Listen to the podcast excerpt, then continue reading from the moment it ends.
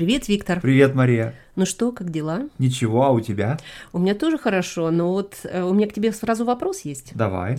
А ты давно смотрел мультики? Я думаю, вчера.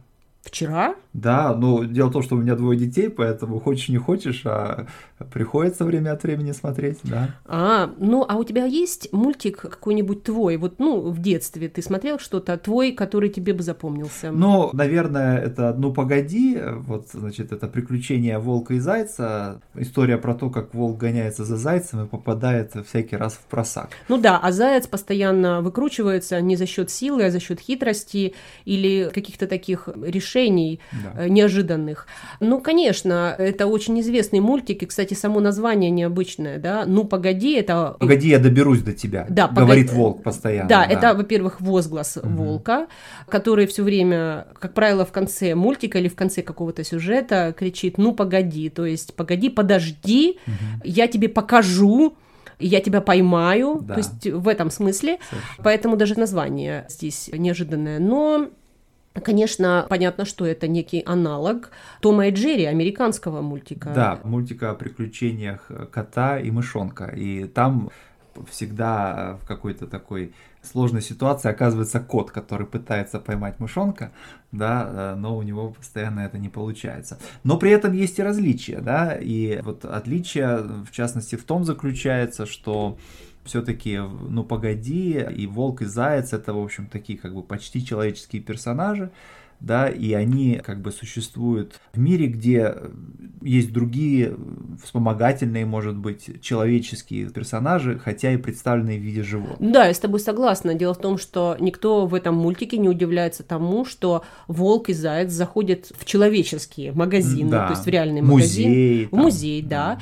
И, допустим, скажем, водитель какого-нибудь грузовика может быть человеком, но при Мгм. этом там женщина на пляже тоже в виде какого-то животного Да. может быть. Да. Поэтому вот эта разница между тем, как построен Том и Джерри. Том и Джерри это, в общем, в каком-то смысле реальный кот и реальный мышонок. Мгм. И очень много там инженерных решений, да, за Да. счет того, что кто как убежал, где что поломалось, но при этом хозяйка существует, и она существует в реальном размере, и мы видим только край халата, тапочки, Мгм. пожалуй, да, там какой-нибудь Ну да. фартук. Да, да, а получается, что волк и заяц, они вот таких как бы человеческих размеров совершенно в этой серии, ну погоди. Вот, но я обратил внимание на то, что вот детям современным вот эти советские мультики старинные, так сказать, да, они не очень им импонируют, но и они фактически предпочитают современные мультики, и вот есть целый, целый ряд современных, в том числе российских мультиков. Э, Ну, я могу выделить, например, серию про трех богатырей, их там, это на самом деле не просто мультики, а настоящие мультипликационные фильмы, полнометражные. Ой, А. слушай, а вот давай сейчас здесь остановимся. Вот смотри, мы говорим мультик, да, мультик это само слово, ну, такое жаргонное, да, Мгм. разговорное. Слово от мультфильм. Мгм. Мультипликационный фильм, то есть фильм это имеется в виду, конечно, пленка, поскольку фильмы были сняты на пленку первые раньше. А мультипликационный это за счет умножения изображения, да, Да. то есть несколько рисунков, несколько это много тысяч, Да. да, рисунков, которые в итоге потом превращаются вот в действие, в Да. фильм. Да, то есть как кадры в кино, просто это не фотографии, а именно рисунки. Рисунки, да, да. Вот. Ну и э, что еще можно сказать? Есть целый ряд современных российских серий, Смешарики, например, да, или Барбоскины. В общем-то, неплохие, неплохие мультики, мне, по крайней мере, они нравятся. Вот. Но если говорить о мультфильмах, наверное, можно вспомнить и западные. Да, я вот, кстати, тебе хотела сказать, Мгм. что вот я сейчас вспоминаю, что да-да-да, я смотрела вот с дочкой точно несколько диснеевских э, мультфильмов, таких больших полнометражных, да, не Мгм. на 10 минут, а целые фильмы. И вот мне из всего того, что она смотрела, очень понравилось, пожалуй, два. Ну, конечно, Frozen, английское название, а по-русски он переведено как «Холодное сердце». Мгм. И чем я вот выделяю этот мультик из всех остальных, ну, понятно, там графика, качество, безусловно, э, очень красиво и впечатляет детей.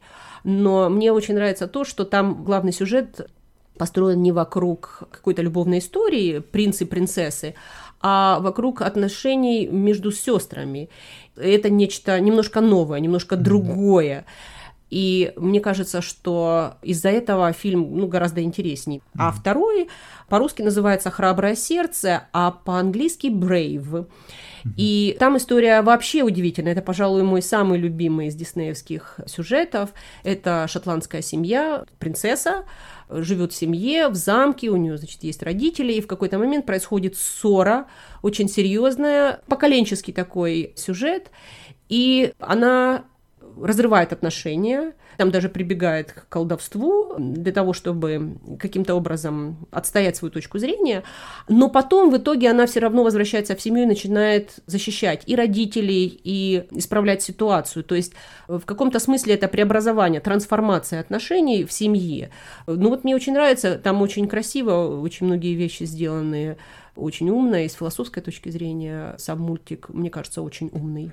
Ну, ты знаешь, мне кажется, что действительно очень важно, чтобы э, в мультиках были как-то проработаны персонажи, чтобы эмоционально они были как бы вот непростыми, да, потому что мне кажется, что этим как раз многие современные мультики и грешат, да, что очень часто персонажи в них сводятся к каким-то функциям, например, техническим функциям, допустим, команда спасателей, где каждый выполняет свою работу, спасает мир, это все, конечно, замечательно, но при этом не хватает человеческого измерения в этих персонажах. А с другой стороны, вообще хорошо было бы задать вопрос, почему мультики мы вообще как взрослые, да, почему мы создаем мультики для детей, почему а, не фильмы, хотя есть детские фильмы, но прежде всего, да, с э, такого юного возраста это прежде всего мультики. Mm-hmm. И у меня возникает такая идея о том, что, может быть, в мультике, конечно, легче представить какую-то фантастическую сторону, mm-hmm. хотя сейчас, э, конечно, фантастическая сторона и в фильмах может быть представлена, но и образы могут быть,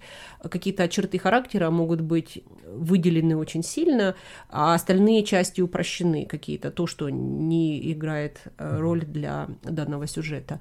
Но это вообще отдельный вопрос, да, почему да. именно мультики? Да, но один вопрос это почему мультики интересуют детей, но другой вопрос это являются ли мультики произведением исключительно для детей, да, и здесь, конечно, можно вспомнить мультфильмы, которые на самом деле вполне для взрослых, да, или, по крайней мере, как раз в них есть вот то самое философское содержание, о котором ты упомянул. Ну да, так же, как и есть детские книжки, которые, вот как «Алиса в стране чудес» Льюиса Кэрролла, это книжка для детей и для взрослых по-разному. Mm-hmm. Ну вот есть же этот мультик совершенно великолепный Юрия Норштейна «Ежик в тумане», хотя изначально, конечно, это была книжка. Mm-hmm. Честно говоря, в детстве, когда я смотрела этот мультик, я мало что понимала, и он для меня был очень страшным.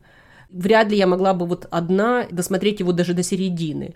Но сейчас, конечно, я понимаю красоту этого мультика. Я знаю, что этот мультик ну, считается, может, в каком-то смысле вершиной мультипликационного искусства.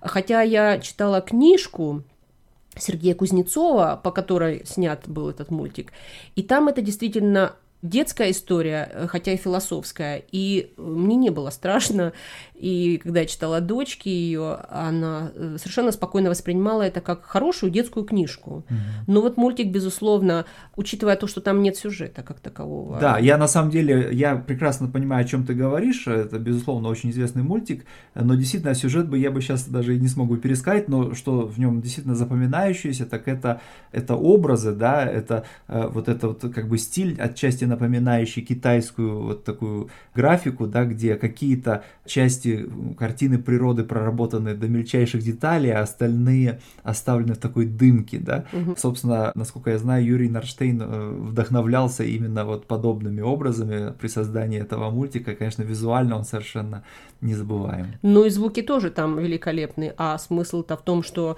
ежик идет сквозь туман, на чаепитие к медвежонку, чаепитие, и, как обычно, вечером они считают звезды. Вот и все. Да, все очень просто, но при этом все очень глубоко. И красиво. Да. Ну, да, счастливо. Пока. Вы слушали Learn Russian Conversation. Транскрипт этого и других эпизодов вы можете найти на нашем веб-сайте www.store.lrcpodcast.ca. Хорошего вам дня и до встречи!